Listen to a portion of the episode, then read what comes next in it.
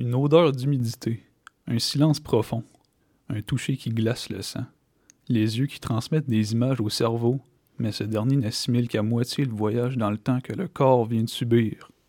Voilà ce que révèlent les sens quand on entre dans la prison Winter.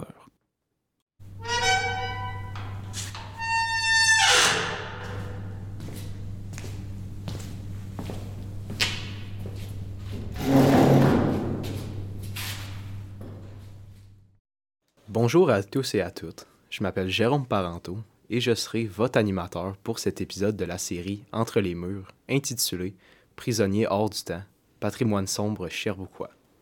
Débutons avec cette question. Doit-on sauver la prison Winter? Nous explorerons cette question avec l'aide de différents témoignages tirés d'entrevues avec des gens qui ont chacun une vision et un attachement différent à la prison.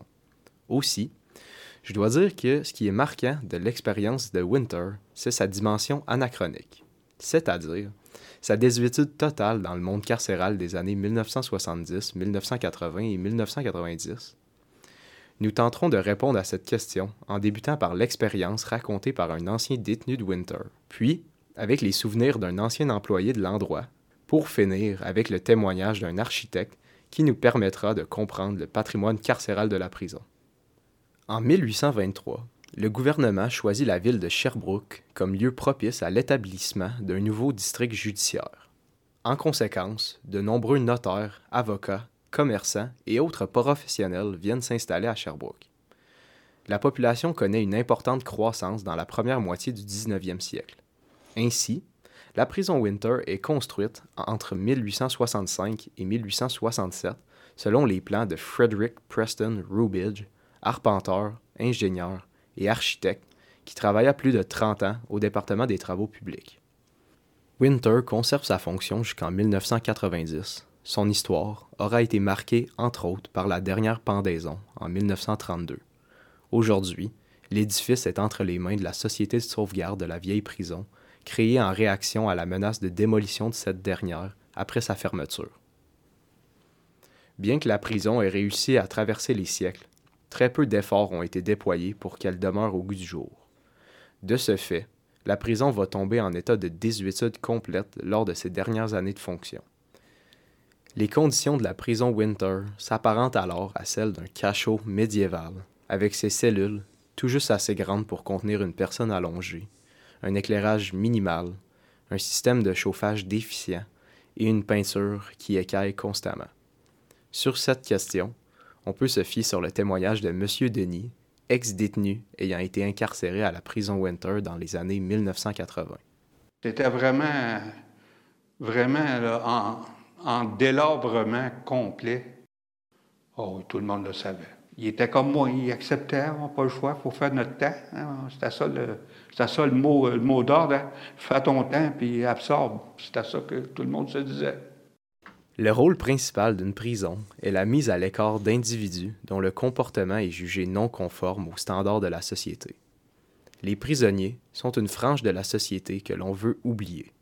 Ces gens marginalisés peuvent réintégrer la société, à condition de se conformer à ses normes. En prison, ils sont souvent soumis à des conditions difficiles. Les actions simples du quotidien peuvent devenir de véritables épreuves. Il y avait on avait une chaudière au fond. Ça, c'était pour nos, besoins naturels la nuit. Si tu avais besoin d'aller aux toilettes la nuit, il fallait que tu, tu, retournes jusqu'à la porte, te mettre debout, te lever le lit, puis aller faire tes besoins dans la chaudière, puis là revenir par baisser le lit.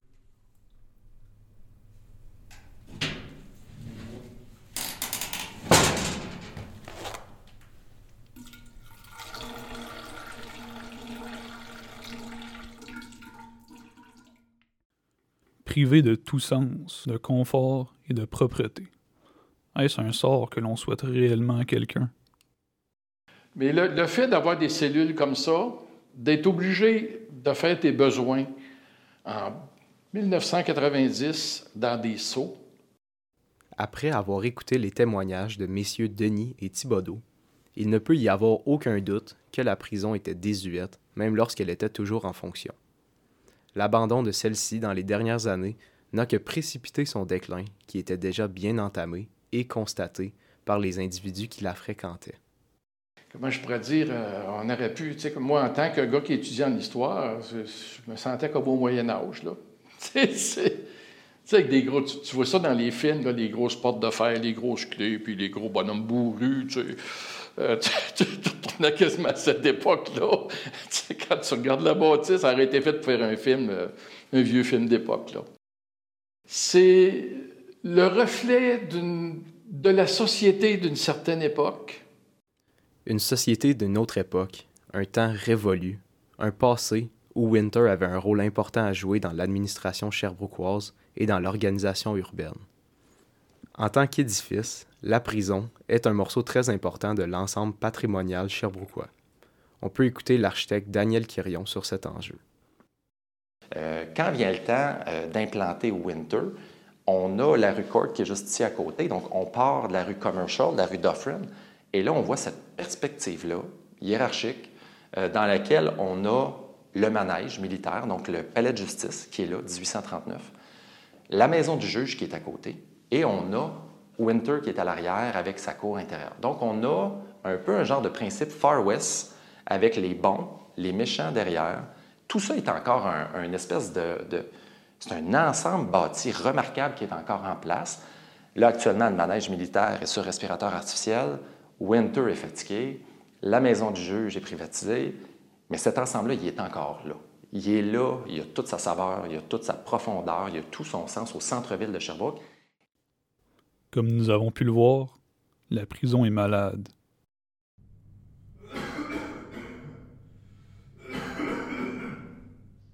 La prison est malade et il faut la soigner. L'intérêt des lieux de mémoire est de conserver un lieu, un monument, une devise ou peu importe. La forme que prend l'objet en question n'est pas importante tant qu'elle symbolise la rupture avec le passé et devient représentative de ce dernier. La prison Winter est un lieu de mémoire puisqu'elle incarne un ensemble de valeurs passées, même s'il ne s'agit pas d'un édifice majestueux, la prison fait partie d'un chapitre de l'histoire québécoise et cherbrouquoise. En se fiant à la définition d'un lieu de mémoire, elle doit être conservée pour éviter l'oubli. Bien, d'un, on perd un, monument architectural, parce que c'est quand même une architecture particulière.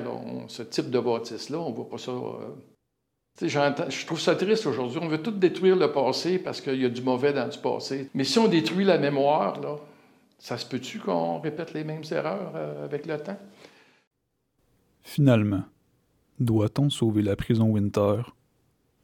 Malheureusement, la prison n'est pas connue ni reconnue par la majorité de la population. Cependant, elle a le potentiel de le devenir, le potentiel d'être transformée en vecteur d'information sur le passé.